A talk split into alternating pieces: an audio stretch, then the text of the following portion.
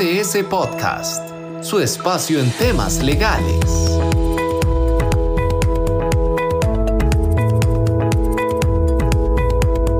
Bienvenido a un nuevo episodio de podcast de BDS El Salvador. En esta ocasión vamos a tratar un tema que creo que ha pasado eh, por el transcurso del tiempo, eh, creándose ciertos mitos y la legislación eh, lo contempla de alguna manera. Damos la bienvenida a Jaime Solís, eh, socio de BDS en El Salvador, y quien les saluda Manuel Rosa, también de, El Salvador. Y Jaime, ¿de qué vamos a platicar esta, esta jornada? Hola Manuel, hola a todos los que nos escuchan. hoy vamos a tocar un tema que, que como bien lo decís, hay muchos mitos alrededor de él y es respecto de los descuentos que podemos realizar como empleadores a nuestros trabajadores. Cuáles son las formas en que lo debemos de hacer y, hasta dónde estoy permitido en hacer ese tipo de descuentos. Bueno, si querés empecemos con, con la primera pregunta, que solo vamos a hacer como un examen falso y verdadero. Eh, si ambos estamos de acuerdo, eh, colaborador y empleador, en realizar un descuento, por ejemplo, me van a dar una ayuda en una óptica y por lo tanto a mí me van a descontar de mi salario mensualmente X cantidad de dinero por los anteojos que puede adquirir. O de repente hay planes vacacionales y estamos de acuerdo, sí, qué chévere. Eh, entonces hacemos un plan de pago y que me lo descuenten directamente del salario. Ambos estamos de acuerdo, no debería haber ningún problema. ¿Verdadero? Falso.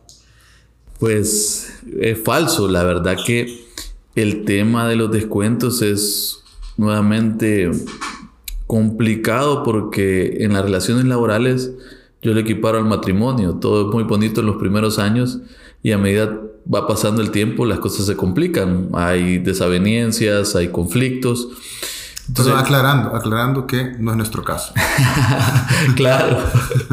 Eh, y lo que sucede es que cuando un trabajador dice, estoy de acuerdo, veo el beneficio de que me descuenten eh, de la óptica o que me descuenten de mi, de mi planilla, del salario, eh, tal o cual beneficio, inclusive si es beneficioso para el trabajador, si yo consigo un precio menor al que, al que hay en el mercado, esos descuentos son unos descuentos ilegales. Eh, de hecho, hay, hay jurisprudencia de tanto de tribunales como del Ministerio de Trabajo, en donde indican de que a pesar de que es un beneficio para el trabajador, el descontar de forma, de forma unilateral el empleador sin, sin, sin ningún, sin nadie que lo esté fiscalizando, es una contravención al artículo 127 del Código de Trabajo, que te indica que el salario debe ser pagado de forma oportuna, íntegra y personal.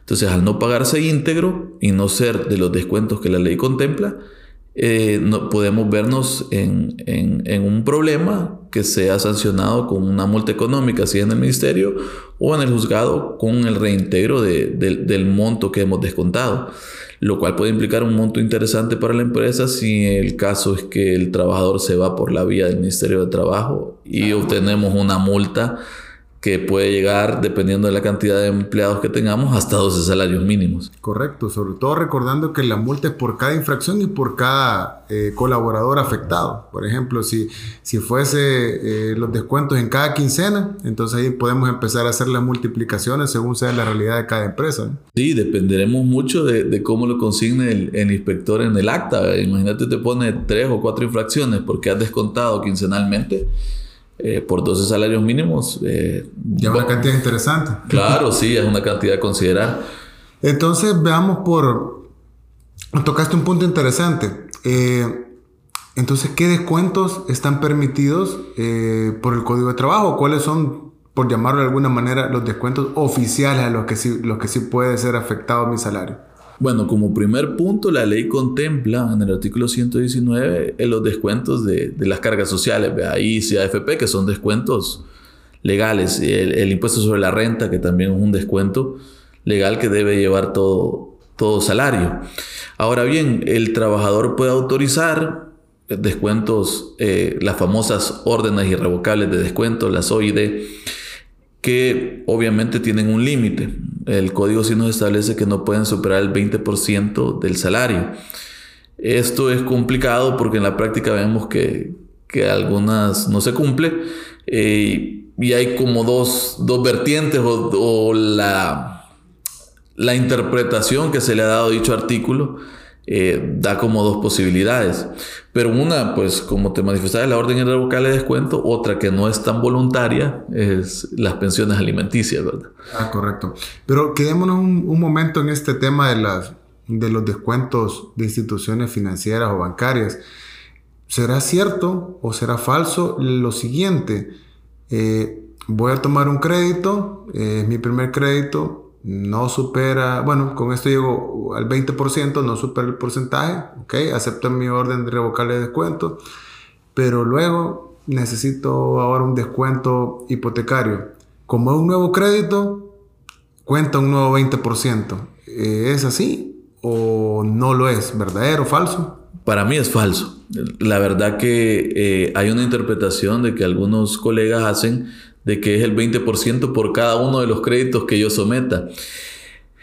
Sin embargo, para mí eso no tiene mucha lógica porque podría llegarse el caso que yo no reciba nada de salario. Y la, el espíritu del legislador al establecer el 20% es garantizar que el trabajador tenga suficiente dinero para subsistir, para cubrir sus gastos de, alimentación, de vivienda y que pueda tener una vida digna, ¿verdad? Principio protector del salario. Claro, un principio protector del salario. Entonces, eso digamos que son las partes voluntarias cuando yo me someto a un crédito y digo voy a firmar, estoy de acuerdo con la tasa de interés y que me haga un descuento en mi salario.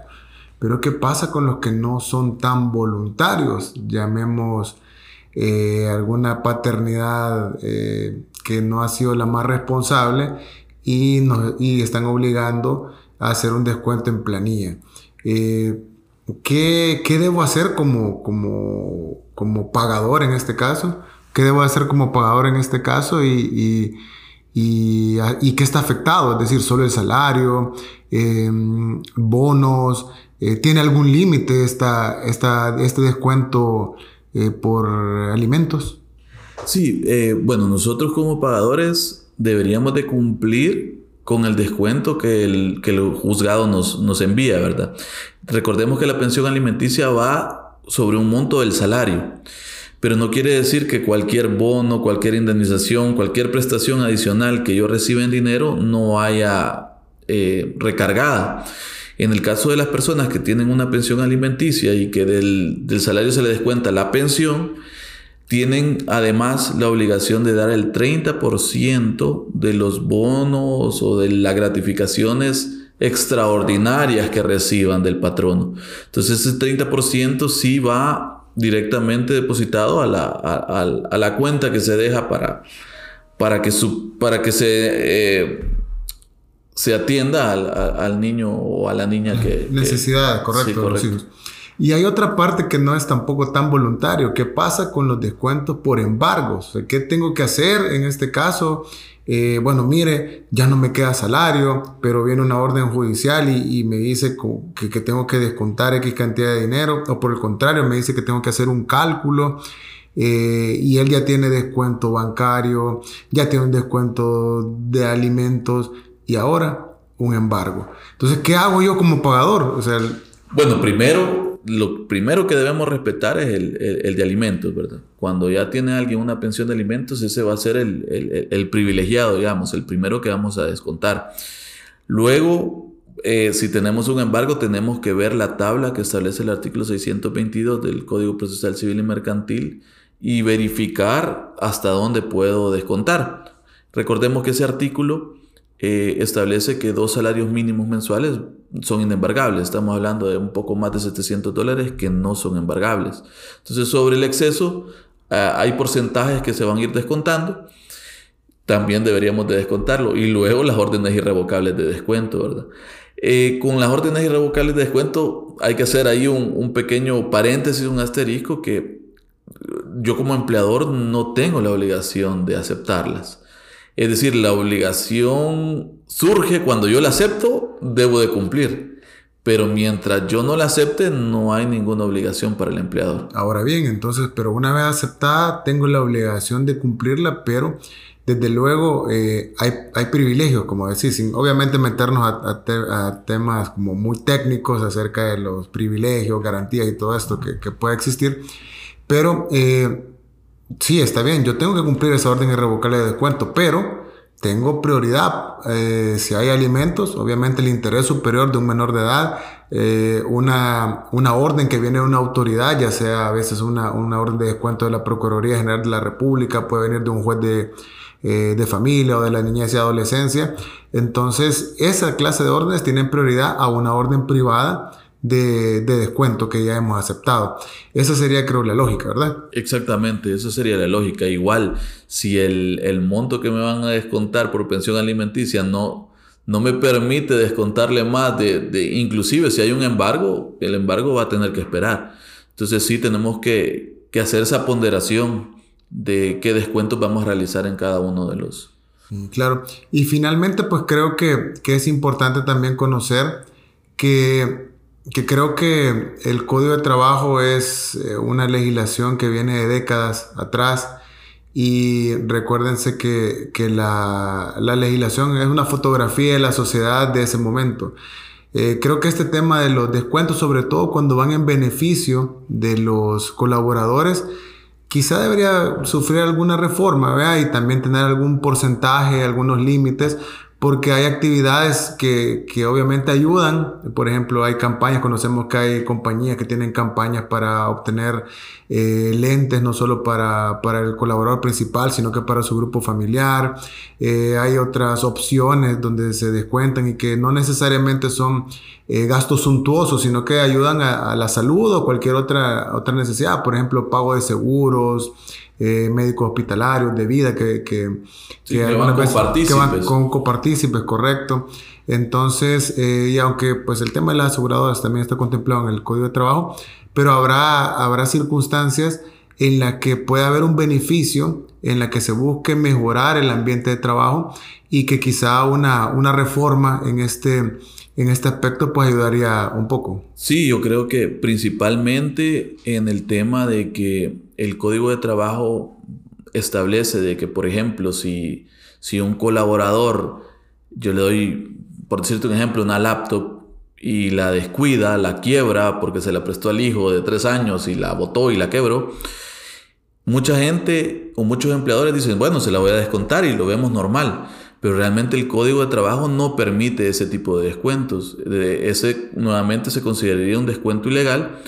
¿Por qué? Porque el artículo 134 del Código de Trabajo te establece un procedimiento para poder cobrar eh, esas faltas eh, a un colaborador. Un procedimiento bastante sencillo, ¿verdad? un procedimiento de pedir a un juez de lo laboral la autorización para que te, para que te permita descontar del salario del colaborador el monto que, valga la herramienta de trabajo o cualquier otro, otra deuda que provenga de la relación de trabajo, dice el artículo.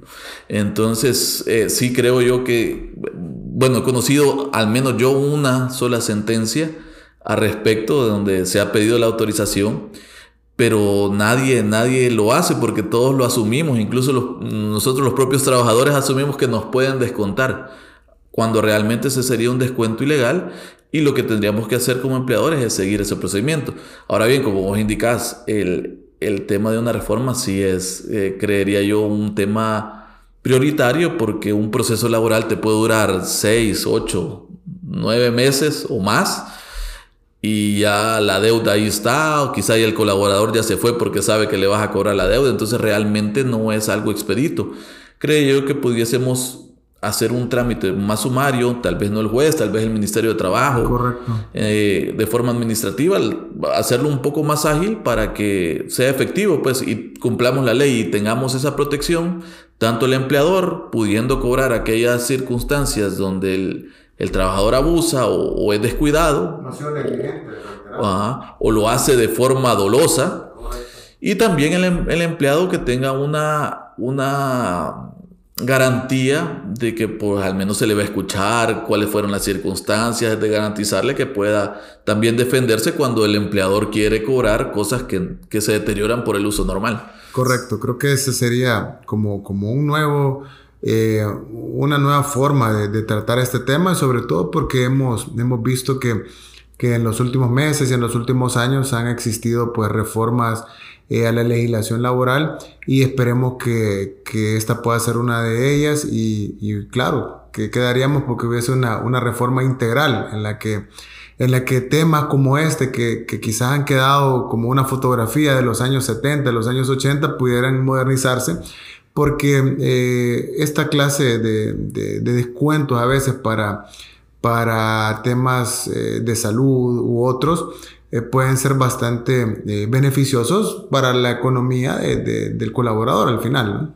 Sí, de hecho, entre tengamos reglas más claras y procesos más expeditos, pues mejor para todas las partes. Creo yo que, que como bien lo decís, un, código de 1972 ya a estas alturas ya no nos, no nos rigen eh, con, la realidad que, que, tenemos. Entonces sí, yo creería que en vez de estar haciendo tanto parche, sí correspondería mejor hacer un, un, código acorde a la, a la nueva realidad. Ok. La verdad que ha sido bastante importante, ha sido revelador, eh, desmitificador en algunas cosas.